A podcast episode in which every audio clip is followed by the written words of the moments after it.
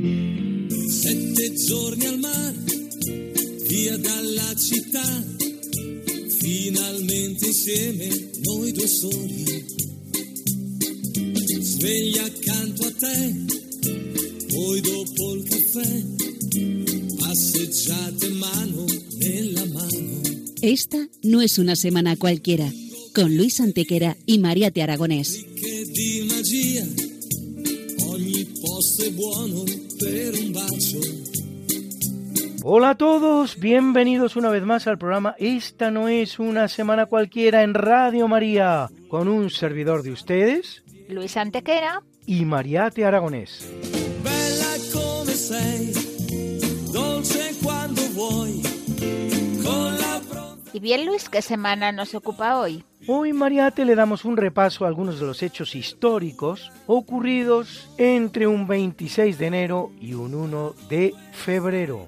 Una semana que no es una semana cualquiera, siete días, sette giorni, como dice nuestra sintonía, en los que han pasado a lo largo de la historia cosas que ni se imaginan nuestros oyentes, porque la historia es así, mejor y más fantástica que la más increíble de las fantasías. Comencemos, pues. Pues allá vamos.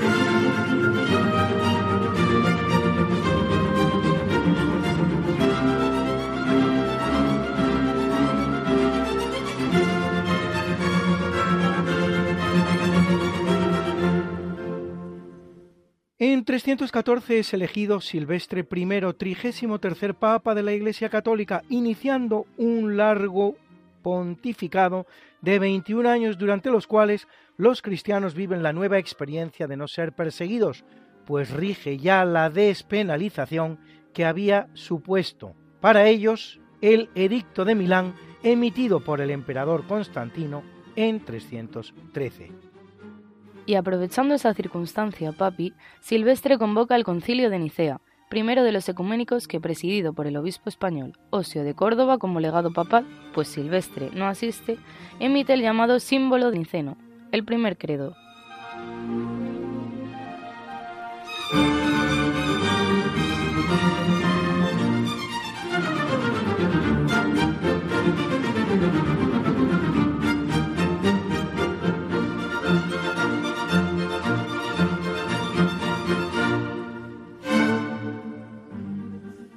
En el capítulo siempre fecundo de la conquista, colonización y evangelización de América por los españoles, que va a permitir a los indígenas americanos el tránsito del neolítico al renacimiento en apenas dos generaciones, un tránsito que a los europeos había costado 7.000 enteros años, en 1500, tres meses antes de que lo haga el portugués Pedro Álvarez Cabral.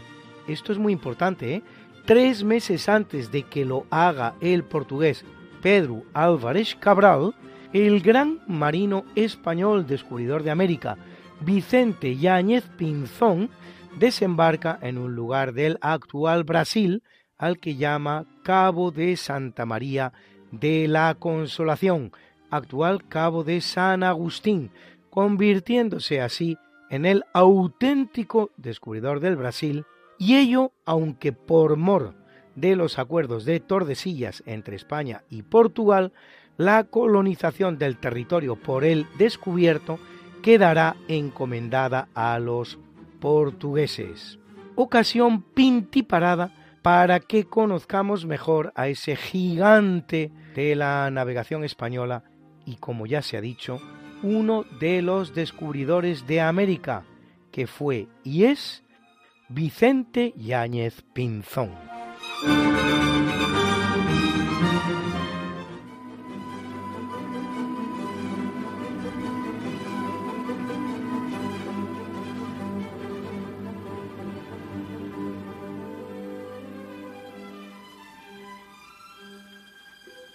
Vicente Yáñez Pinzón nace hacia el año 1462 en Palos de la Frontera, provincia de Huelva, segundo de tres hermanos, pero nada menos que 20 años más joven que su hermano mayor, el gran Martín Alonso, en una familia de marineros apellidada Pinzón, dada la condición de buen cantante y ciego que compartía el abuelo de Vicente Yáñez con los pájaros pinzones, a los que se cegaba precisamente para que cantaran mejor. Con solo 15 años participa en unos asaltos a unas naves aragonesas. A lo largo de su vida casará dos veces, con Teresa Rodríguez, de quien tiene dos hijas, y después con Ana Núñez de Trujillo, con la que se establece en Triana, Sevilla. Tiene unos 30 años de edad cuando se une a su hermano Martín Alonso en la expedición que propone un enigmático personaje por nombre Cristóbal Colón, de origen genovés a lo que parece de llegar a las costas asiáticas navegando hacia Occidente. Tras participar en las labores de organización y de captación de personal, a Vicente Yáñez corresponderá el mando de una de las tres embarcaciones que se hace a la mar rumbo a los desconocidos confines del Atlántico. La Niña, junto con la Santa María que gobierna Colón y la Pinta que manda su hermano Martín Alonso. Colabora con este en sofocar las grandes protestas de la marinería contra el jefe de la expedición, producidas el 6 y el 9 de octubre, pocos días antes de que el 12 de ese mismo mes, al límite de sus fuerzas, aquellos marineros consumen la gran hazaña del descubrimiento de América. Vuelve a España en La Niña, que ahora manda Colón, pues solo retornan al lugar de origen las dos carabelas, ya que la nao Santa María que mandaba el almirante ha encallado en América y es desguazada in situ para construir un fuerte, por nombre Navidad, en el que se quedan 39 hombres de los que por desgracia, no volverá a saberse nada nunca más.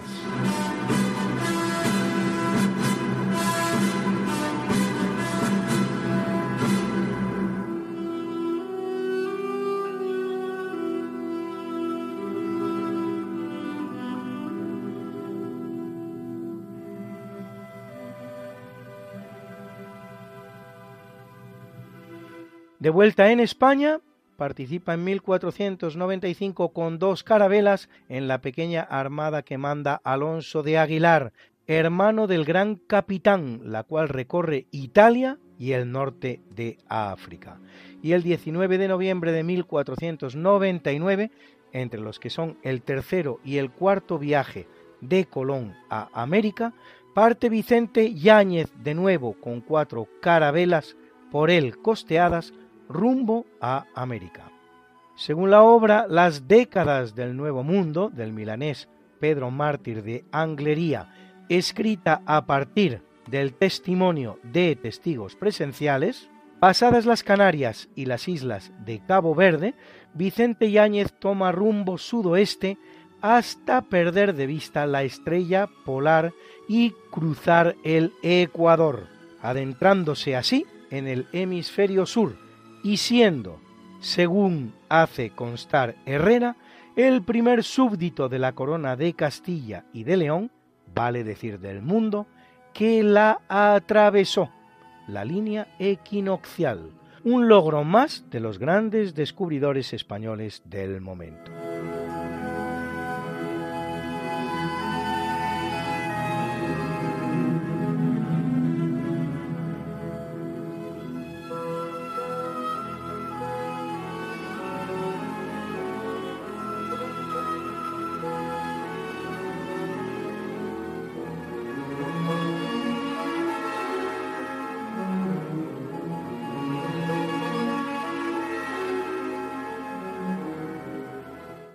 Es la única hazaña del marino de Palos, pues según indica Bartolomé de las Casas, el 26 de enero del año 1500 vieron tierra bien lejos, Esta fue el cabo que ahora se llama de Santa Agustín, junto a Recife, y los portugueses la tierra del Brasil.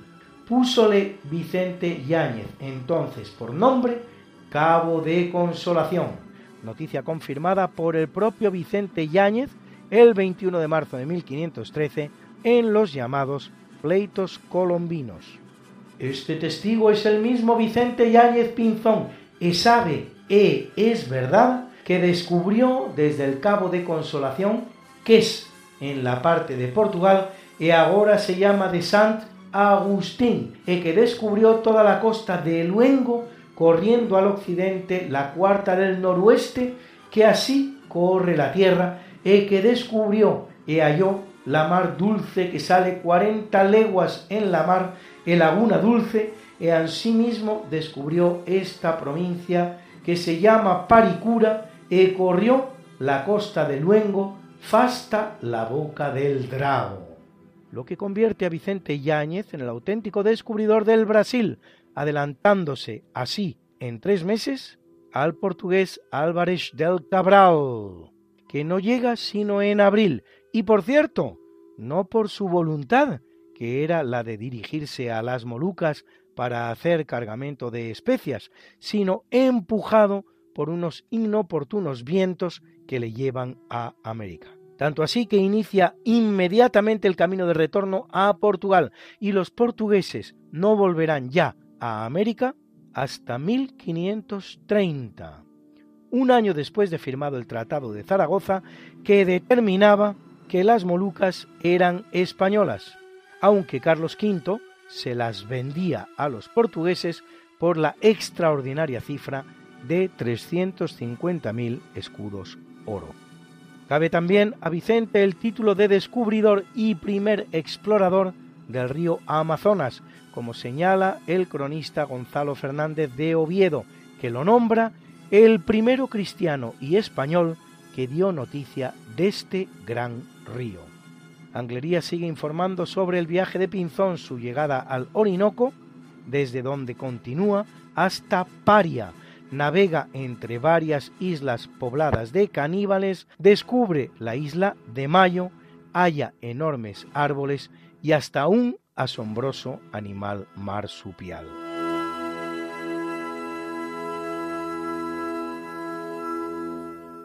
De vuelta a España, el propio rey Fernando el Católico, en persona, lo arma caballero y en 1505 participa junto con Américo Vespucho y el cardenal Rodríguez de Fonseca, no así un Colón enfermo que declina la invitación, en la importantísima Junta de Toro, en la que, plenamente conscientes ya de que América es un continente nuevo y no la Asia a cuyas costas orientales se pretendía llegar, se toman las decisiones pertinentes para buscar el paso que permita superar el nuevo mundo y continuar viaje hacia las costas asiáticas. La Junta tendrá continuidad en la celebrada en Burgos en 1508, en la que a los tres mismos personajes se unen Juan de la Cosa, descubridor también de América y realizador del primer mapa del Nuevo Mundo, y Pedro Díaz de Solís. De esta junta saldrán dos expediciones, una primera mandada por el propio Pinzón, que busca el paso en cuestión a la altura de Darién, Veragua y Paria, en las actuales Guatemala, Honduras, Nicaragua, Costa Rica, Panamá, Colombia y Venezuela. Con ocasión de la misma, Vicente se adentra en el Golfo de México y realiza el que cabe considerar primer contacto con la civilización azteca. Y otra segunda, mandada por Díaz de Solís, que busca el paso más al sur y descubre el río de la Plata, en el que, por desgracia para él, haya la muerte atrapado y asesinado por los indios charrúas.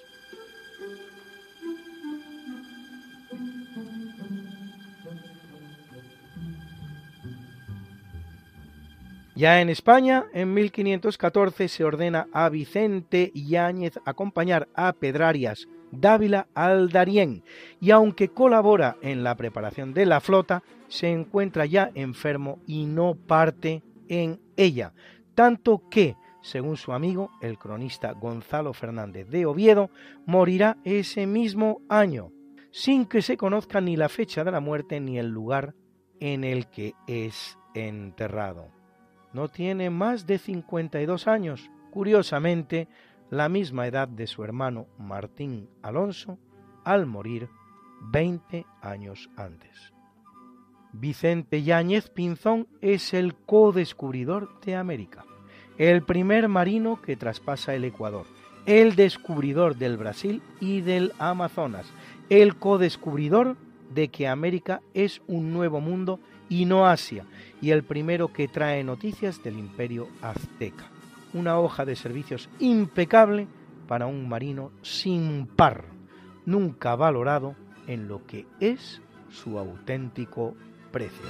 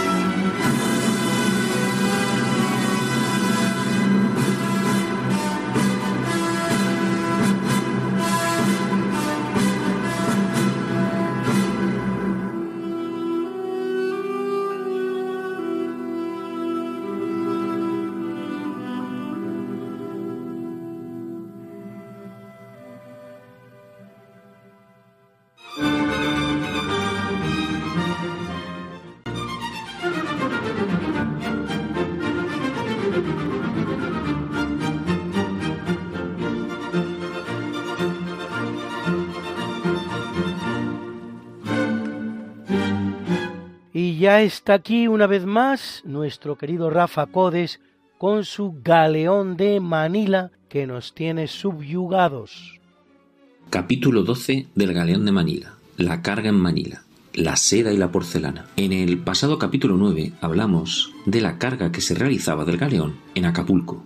Hoy cruzaremos el océano y hablaremos de aquella carga que se introducía en el galeón cuando partía desde Manila. Dejaremos para el próximo episodio la gran variedad de productos asiáticos que viajaban en el galeón para centrarnos hoy exclusivamente en los dos productos más apreciados, la seda y la porcelana. La seda era conocida en China desde tiempos muy remotos, y pese a que sus tejidos llegaban a Europa ya durante la época de la Grecia helenística y del Imperio romano, de hecho existen frescos de mujeres romanas con gasas de seda chinas, el gran país oriental mantenía el monopolio de su producción. Tal era la importancia de mantener este negocio que una ley imperial imponía pena de muerte a quien tratase de exportar gusanos de seda o sus huevos. No fue hasta el año 552, ya en el siglo VI, cuando dos monjes persas consiguieron llevar desde Oriente hasta Bizancio, ocultos en sus bastones de bambú, los primeros huevos de gusanos de seda que llegaron a Europa. El emperador Justiniano, aprovechando de inmediato este logro ansiado durante siglos, fundó las primeras sederías imperiales. Poco después, persas y más tarde árabes aprendieron a dominar el arte de la elaboración de la seda. Junto con la espada y el Corán, el Islam llevará también la elaboración de sedas al norte de África, a Sicilia o a la propia península ibérica. Mucho más tarde, y como consecuencia de los intercambios culturales producidos al calor de las cruzadas en Tierra Santa, esta técnica de la elaboración de la seda se expandirá también por la Europa cristiana occidental. Pese a que los chinos habían perdido así su monopolio en los tejidos menos selectos, la elevada calidad que los orientales alcanzaban en la confección de su seda, así como los bajos precios que conseguían, hizo que sus paños siguieran fluyendo hacia Occidente, primero a través de la ruta de la seda y más tarde embarcados en el galeón de Manila. Pero si hubo un secreto que China sí logró guardar durante milenios, fue el secreto de la porcelana. Pese a que los artesanos europeos se esforzaron sin tregua, no consiguieron una pasta con la que modelar objetos de la misma belleza, ni tampoco que las igualara en brillo y transparencia. La fórmula de su fabricación continuaba siendo un misterio. En Europa se intentaba imitarla fabricando en falsa porcelana o fabricando en loza, que no es más que barro esmaltado. Pese a los esfuerzos de los europeos, las piezas en azul y blanco de la dinastía Ming seguían siendo un signo de distinción en las mansiones de la nobleza y burguesía del viejo continente, y reyes e emperadores coleccionaban delicadas porcelanas, el propio Felipe II logró reunir una de las mejores colecciones de Europa que alcanzó las 3.000 piezas. Más tarde, reyes y nobles construirían en sus palacios los llamados salones chinescos o gabinetes de porcelana, donde el techo y las paredes estaban recubiertos de porcelana. Ejemplos tenemos en el propio Palacio Real de Madrid o en el mismo Palacio de la Granja. No había en Europa casa real ni casa noble que no encargara en Cantón vajillas pintadas con su escudo, que serían después transportadas por las compañías orientales inglesas o holandesas o por el propio Galeón de Manila. No será hasta principios del siglo XVIII cuando el alquimista alemán Friedrich Böttger, mezclando caolines y cociéndolos a altísima temperatura, desvelase el secreto logrando la fabricación de la verdadera porcelana. Así, en el puerto de Cavite se cargaban cajones llenos de platos y de soperas, de fuentes o de azucareros, de fruteros o de tazas perfectamente embaladas con paja. Eran de porcelana fina, la envidia de Europa que había intentado en vano reproducirlas. En esa porcelana se mostraban aves y dragones dibujados en el blanco y azul de la antigua dinastía Ming, o las vistosas reproducciones de vivos colores propios de la reciente dinastía Qing. Al tiempo, grandes jarrones donde cabía un hombre, junto a objetos más pequeños, como dulceras o joyeros. A Cavite llegaría también la seda, elaborada en los talleres de imperio del gran país de Oriente. Estibadores de ojos rasgados cargarán los grandes rollos de gasa, de tafetán, de raso o terciopelo. Todos estos tejidos se fabrican en seda, cambiando su nombre según la densidad empleada en su confección, conteniendo la gasa la menor cantidad de seda y el terciopelo la mayor densidad de ella. Algunas de estas sedas mostrarán exquisitos damascos, que son dibujos elaborados con el propio tejido, entretejiendo hilos de distinto tono, brillo y grosor. Y en las telas más selectas, manos expertas habrán entretejido brocados, que son dibujos realizados en la tela entretejiendo hilos de oro y plata. Con estos metales preciosos habrán dibujado en la propia seda flores, hojas y tallos vegetales que brillarán como un astro. Perfectamente dobladas llegarán de China miles de medias de seda, que en los siglos XVI, XVII y XVIII eran una prenda exclusivamente masculina, y que lucían europeos y mestizos como signo de distinción. En el galeón viajarán también tapices y colchas, manteles que cubrirán mesas criollas y ricas casullas para celebrar misa y vestidos que ornarán santos en iglesias y conventos desde Sonora hasta Chile. Junto a ellas llegará en el siglo XVIII y se hará popular en el siglo XIX una prenda con la que cubrirán sus hombros y espaldas las mujeres más selectas de Manila, de México, de Sevilla o de Madrid. Estaba hecha de seda ligera y los avispados bordadores chinos labraban en ella rosas o incluso claveles que nunca habían visto sus ojos y las dotaban de vistosos flecos que movería con gracia la dama que la portase. Estas prendas perderían en el habla de las gentes de América y Europa su origen chino y serían conocidas como mantones de Manila, esos que portan las españolísimas flamencas o las madrileñas manolas.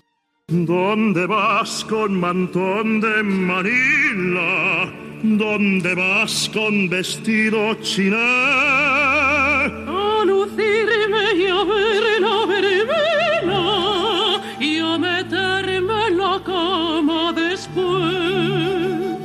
Por qué no has venido conmigo cuando tanto te lo supliqué? porque voy a gastarme en boteca lo que me has hecho tú padecer. ¿Y quién es este chico tan guapo, con quien luego la vais a correr?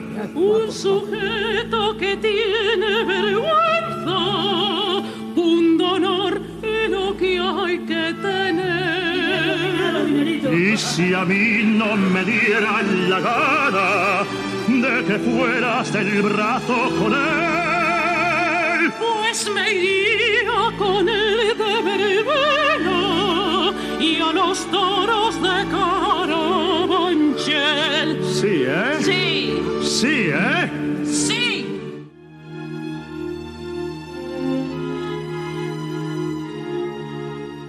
En 1788 el capitán británico Arthur Phillip desembarca en Australia un millar de inmigrantes, de los que tres cuartas partes presidiarios, con los cuales funda la ciudad penitenciaria de Sydney, convertida así en la primera colonia británica en Australia, a la que llama de esa manera en honor a quien era entonces el ministro de Interior británico, Lord Sydney, Thomas Townshend, que aún dará nombre a otro Sydney, este en Canadá.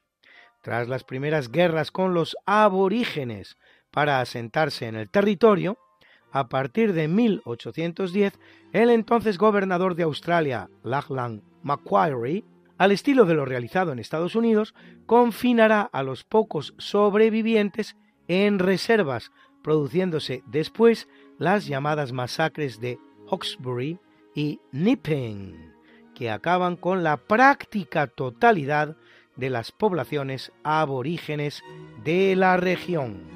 Hoy día, menos de un 3% de la población australiana es de origen aborigen. Compárese con el 20% de los territorios colonizados por España en América. Y el mestizaje es prácticamente nulo. Compárese con el 70% de los territorios colonizados por España en América.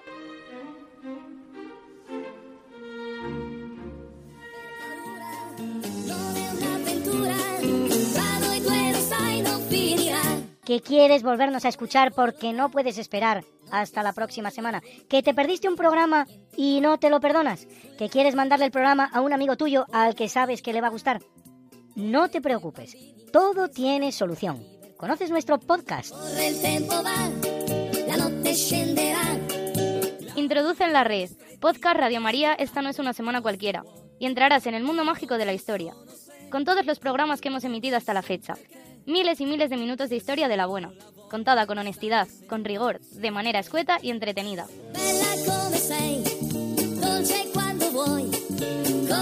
Ya sabes, el podcast de Esta no es una semana cualquiera. Para oír la radio cuando tú quieras, donde tú quieras y con quien tú quieras.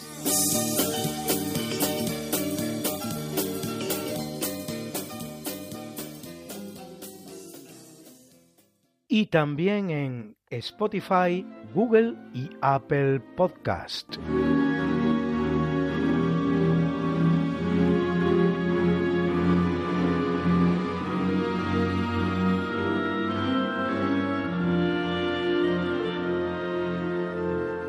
En 1859, en Francia, una comisión creada al efecto adopta un diapasón universal para afinar instrumentos musicales.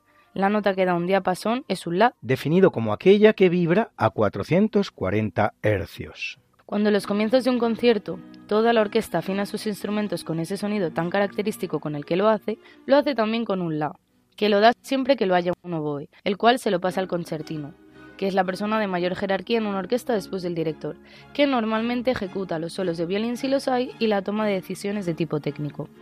De alguna manera, esta comisión constituye una especie de entrenamiento para la que se reunirá diez años más tarde en la que se adopta el metro como patrón universal de medida.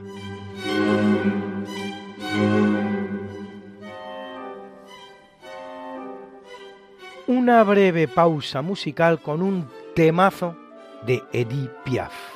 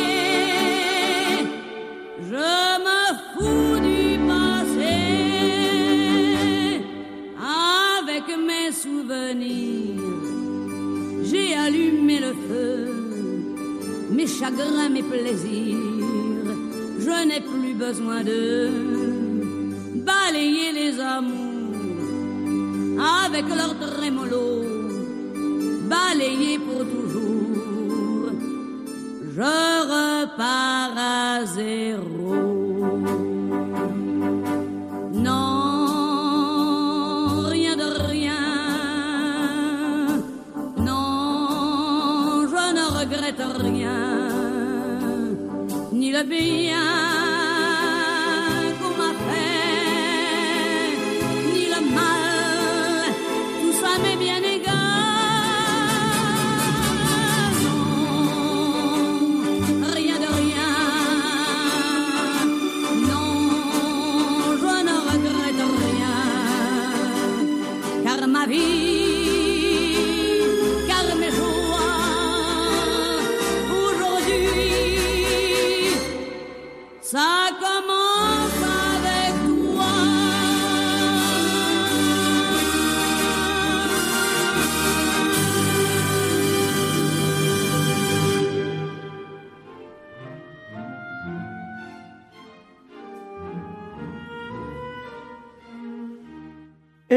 1999, 25 años por estas fechas, un entero cuarto de siglo, llega a España la que es hoy una de las principales cadenas de radio del país, la que, según reza el adagio popular, se escucha en cualquier parte de España cuando uno viaja en coche y va luchando por encontrar las ondas radiofónicas con una audiencia creciente y fiel que busca en ella ilusión y sosiego, paz y fe a Cristo, en definitiva, a través de su madre.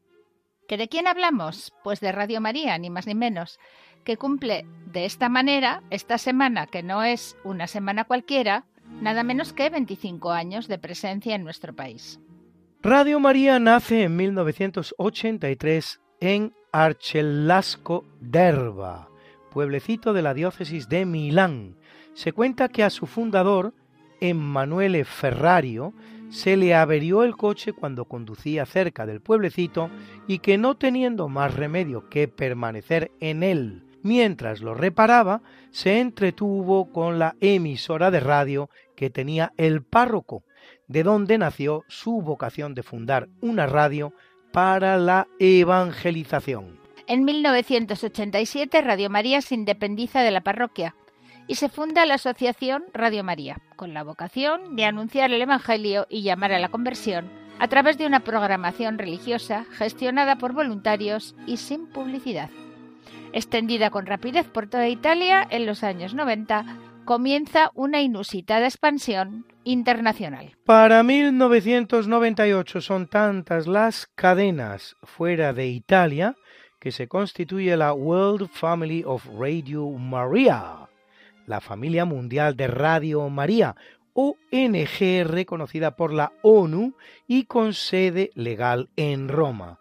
En la actualidad unas 80 emisoras de los cinco continentes pertenecen al proyecto y la cifra sigue creciendo con una gestión independiente en cada país unida por su común espíritu misionero y católico. Emanuele Ferrario, primer presidente de la familia mundial de Radio María y su fundador, fallecerá el 8 de julio de 2020 a los 90 años de edad. En 1999 su proyecto llega a España, concretamente a Madrid, donde el 24 de enero realiza su primera emisión.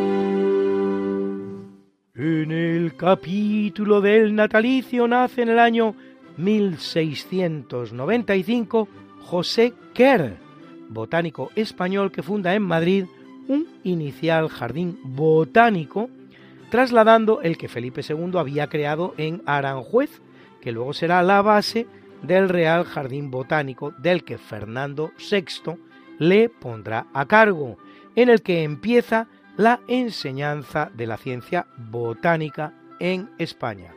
Es autor de la obra Flora Española o Historia de las plantas que se crían en España, de la que llega a publicar hasta cuatro volúmenes, aunque quedará inconclusa por su muerte, siendo terminada por Casimiro Gómez Ortega.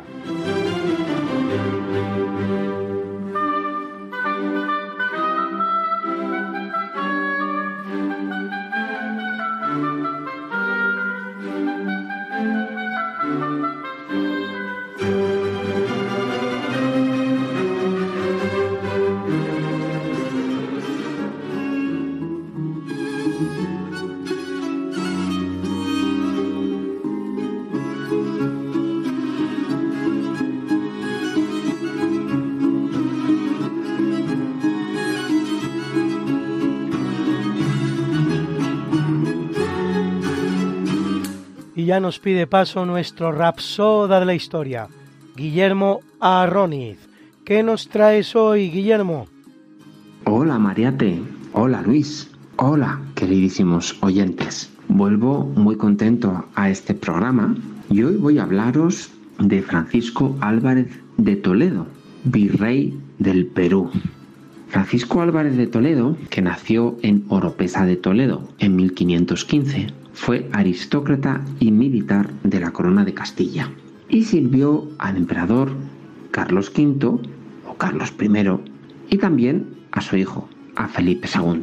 Como tantos otros, es un personaje polémico porque para algunos historiadores fue el mejor organizador del enorme virreinato del Perú, ya que le dio una estructura legal adecuada pero para otros fue un gran tirano de los indígenas y además no le perdonan haber ordenado la ejecución del último inca de Vilcabamba, Tupac Amaru.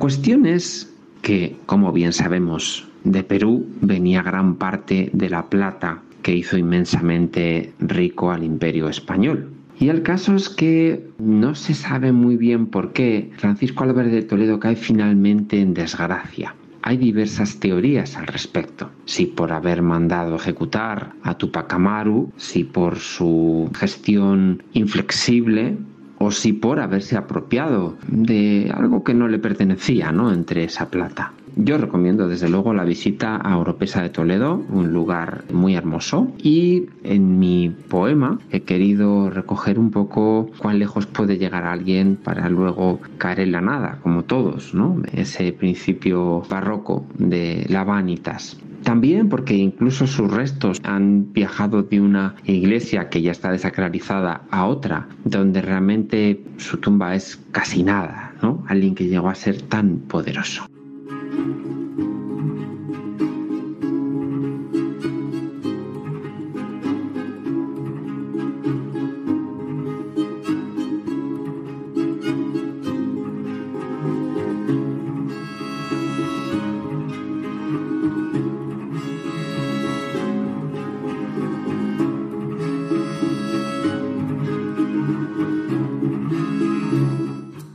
De madera avejentada, tus restos, oh virrey, yacen postrados, del mundo y sus conquistas olvidados, del gusto del fracaso, que no es nada. Riquezas y triunfos en cascada, Perú te los dio siempre ilimitados, argénteos torrentes desbordados, océanos de plata regalada. De nada te sirvieron, sin embargo, honores y tesoros al regreso. Condenante con saña y en exceso, y nadie sabe bien cuál es el cargo. Lecciones que se ganan con los años. Las glorias de este mundo son engaños. Así es el mundo y la miseria humana. Hasta un virrey de Perú se equipara con los otros en la muerte.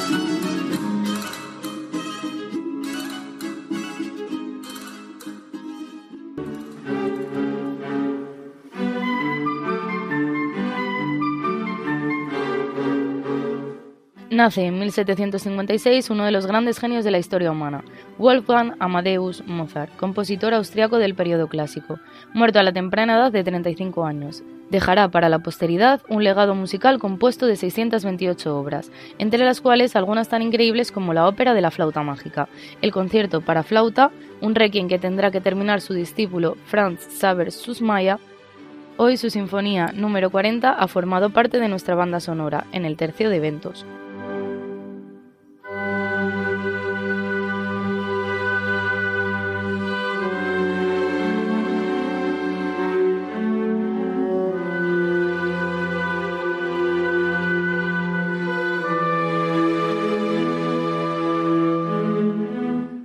En 1880 nace el militar norteamericano Douglas MacArthur, comandante supremo de todas las fuerzas aliadas en el suroeste del Pacífico durante la Segunda Guerra Mundial, vencedor del imperio nipón en calidad de tal y autor también del salvaje bombardeo sobre la ciudad de Manila, en el que recae una doble condición de barbarie. Primero la de dejar una cifra de víctimas que puede ascender a las 100.000, uno de los más crueles bombardeos de toda la Segunda Guerra Mundial, vale decir de la historia.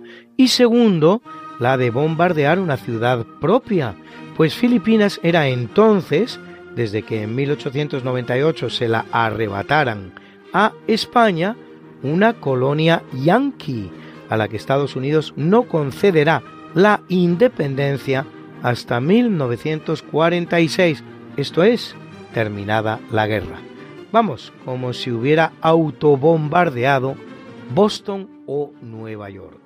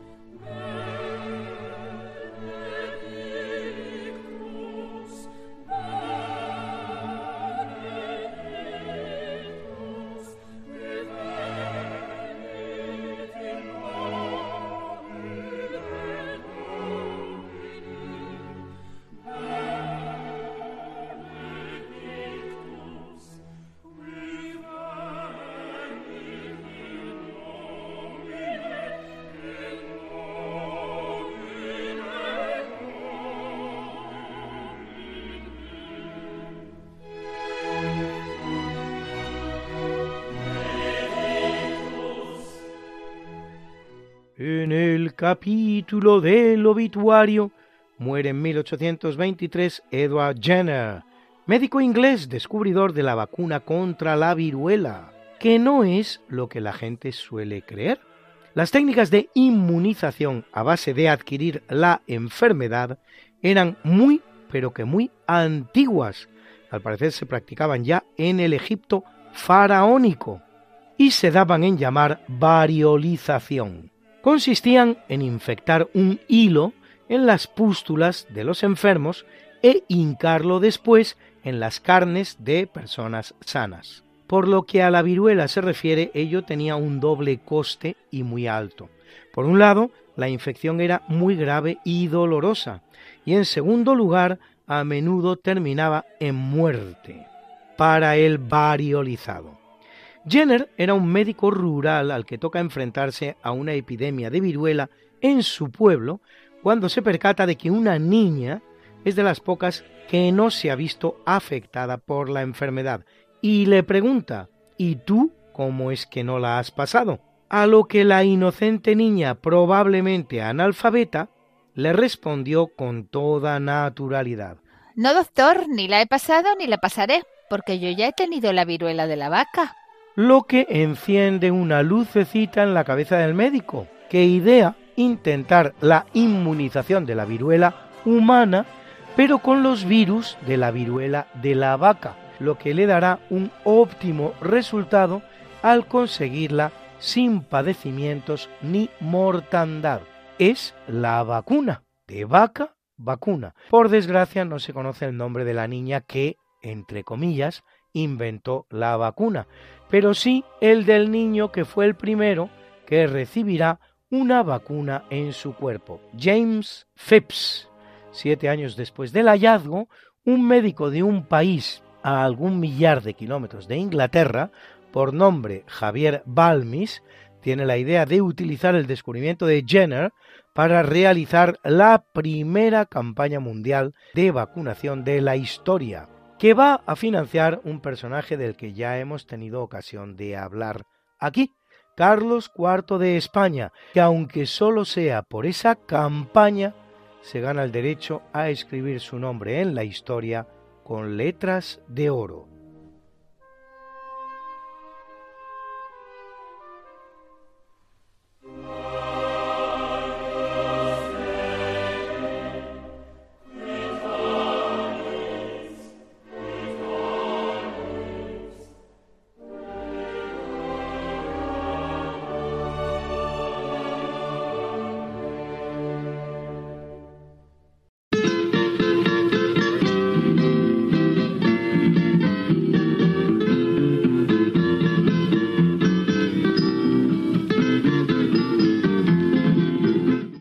Hoy con el gran Alberto viajamos a la Francia napoleónica. Aburrido Napoleón de estar en la isla de Elba, decidió volver al continente, así que desembarcó allí y los ejércitos realistas que mandaron contra él pues se pasaron todos a su favor y llegó a París con todo el ejército realista más lo que llevaba él. Bueno, en esto los aliados hacen la sexta alianza o confederación para luchar contra él y derrocarle. Napoleón se da su encuentro y se dirige hacia Bruselas. En el camino tiene pequeñas escaramuzas y uno un poco más grande con el mariscal prusiano Blücher, al que derrota, y manda a un lugarteniente, Grucci, a que le persiga, le derrote si es posible y no deja que se vuelva a reunir con Wellington. Bueno, el general Blücher es demasiado para el francés, con lo cual le manda un señuelo como que se dirige al este, pero él en realidad se va al norte. El día de la batalla de Waterloo empiezan a oírse tambores y cañonazos. Y entonces los generales de Grucci le dicen a Grucci que vuelvan al campo de batalla que Napoleón necesitará ayuda. Pero Grucci dice que la orden terminante que tiene el emperador es perseguir a Bruce. Bruce, sin embargo, consigue eludir el cerco de Grucci y llega a Waterloo. Allí, juntos derrotan a Bonaparte. Entre tanto, el mariscal Grucci retrocede y se dirige con su ejército, el resto del ejército del derrotado emperador, hacia París, con lo cual es una hazaña táctica sin precedentes no pierde un solo hombre. Hay un novelista que se llama Stefan y de apellido impronunciable que dice que ha perdido una ocasión única de sumarse a la suerte del emperador, pero no ha sabido agarrarla. Yo difiero totalmente del novelista, puesto que la batalla de Waterloo, si le hubiesen ganado Napoleón, más tarde hubiese habido otra siguiente y otra siguiente. Cualquiera que perdiese Napoleón era la definitiva, puesto que Napoleón únicamente contaba con reservas, no tenía ejército y los aliados cada vez eran más. Aparte de eso, Francia estaba siendo invadida por distintos ejércitos, uno de ellos español mandado por el general Morillo. Cuando en 1815, ya en Santa Elena, el emperador hacen una conferencia en la cual rectifican las fronteras de Europa. A España no la dejan ni siquiera firmar como los vencedores, y eso que ha sido el país que primero se enfrenta a Napoleón y le vence, y enseña al resto de Europa cómo se vence al corso. Bueno, pues el general Morillo tiene otra vez que retroceder y cruza los Pirineos y se queda en España. Un triste epílogo, este final de Napoleón que no se reconoce a España absolutamente nada de lo que ha hecho. Hay una película recientemente estrenada que es Napoleón, en lo cual España figura, mejor dicho, no figura, más que como si fuera un espectador indiferente. Pues esto es todo y buenas noches.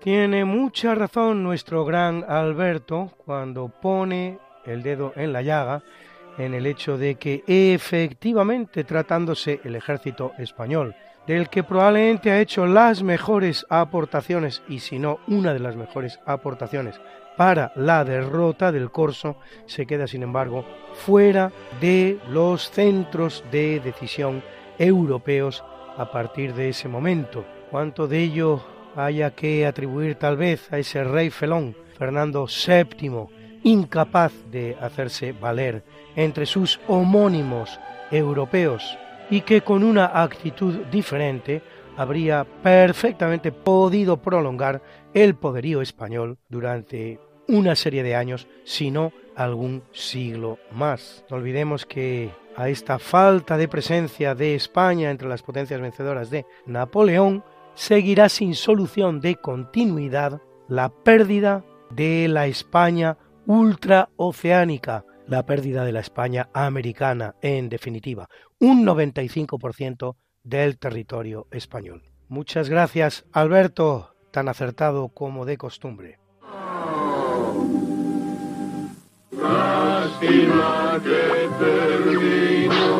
El festival de hoy.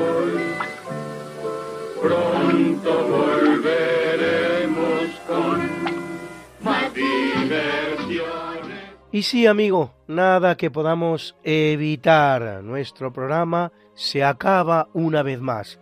Pero recuerda,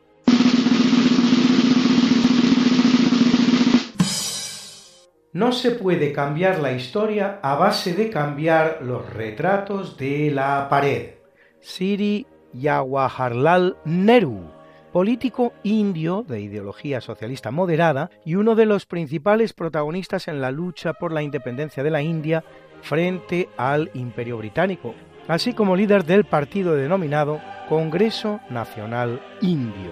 Será la primera persona en ocupar el cargo de primer ministro de la India desde la independencia del país, ocurrida el 15 de agosto de 1947 hasta su muerte, acontecida en 1964 de un infarto a la edad de 74 años, padre además de Indira Gandhi, que será también, como él, primera ministra de la India.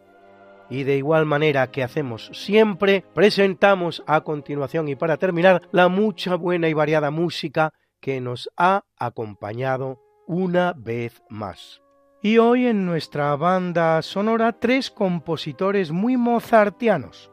En el tercio de eventos, uno tan mozartiano como el propio Mozart, con su Sinfonía número 40 en Sol menor KV 550, interpretada por la Orquesta Sinfónica de Galicia, que dirigía Dimas Lobo de Nuke. En el natalicio, el Mozart español, que no es otro que el asturiano Ramón de Garay, era su Sinfonía número 6, interpretada por la Orquesta de Córdoba que dirigía José Luis Temes, y en el obituario el que la historia nos presenta como el gran enemigo de Mozart, Antonio Salieri, aunque fuera en realidad un buen amigo y de hecho uno de los que más puertas le abriera en el campo de la música. Y su requiem en do menor, compuesto para él mismo, interpretado por la orquesta Gulbenkian y el coro Gulbenkian que dirigía Lawrence Foster.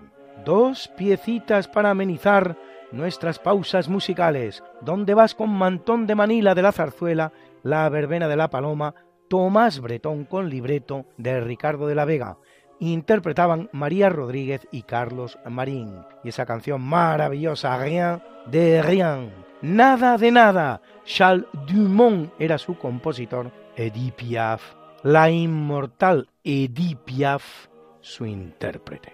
Y hoy con la especial participación en la locución de Lula Antequera.